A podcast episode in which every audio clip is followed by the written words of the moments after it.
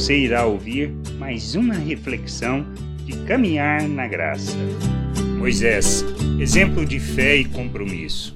Quando lemos na carta aos Hebreus sobre Moisés, no capítulo 11, do versículo 24 ao 28, podemos observar sobre o que abriu mão e sobre o seu compromisso com Deus. Pela fé, Moisés, quando já homem feito, recusou ser chamado filho da filha de Faraó, preferindo ser maltratado junto com o povo de Deus, a usufruir prazeres transitórios do pecado, porquanto considerou o opróbrio de Cristo por maiores riquezas do que os tesouros do Egito, porque contemplava o galardão. Pela fé ele abandonou o Egito, não ficando amedrontado com a cólera do rei, antes permaneceu firme, como quem vê aquele que é invisível. Pela fé, celebrou a Páscoa e o derramamento do sangue, para que o exterminador não tocasse nos primogênitos dos israelitas.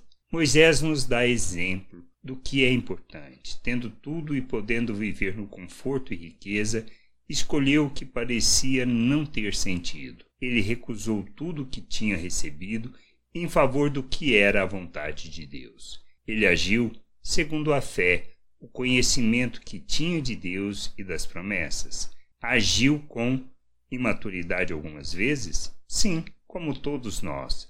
Achou que estava pronto, mas não. Assim como ele, também cometemos erros, mas não podemos desistir da jornada e nem do compromisso com a vontade do Senhor. Andamos não pelo que vemos ou pelo que já alcançamos, mas unicamente fundamentados nas promessas do Senhor. Assim como temos em Moisés o testemunho e exemplo de fé e compromisso com Deus, devemos amadurecer e sermos exemplo, expressão da fé e do conhecimento de nosso Deus, para que as pessoas possam fazer a caminhada de maturidade e andar na verdade, como é da vontade, da vontade daquele que nos chamou, nos tirou das trevas e nos transportou para o reino de nosso Deus.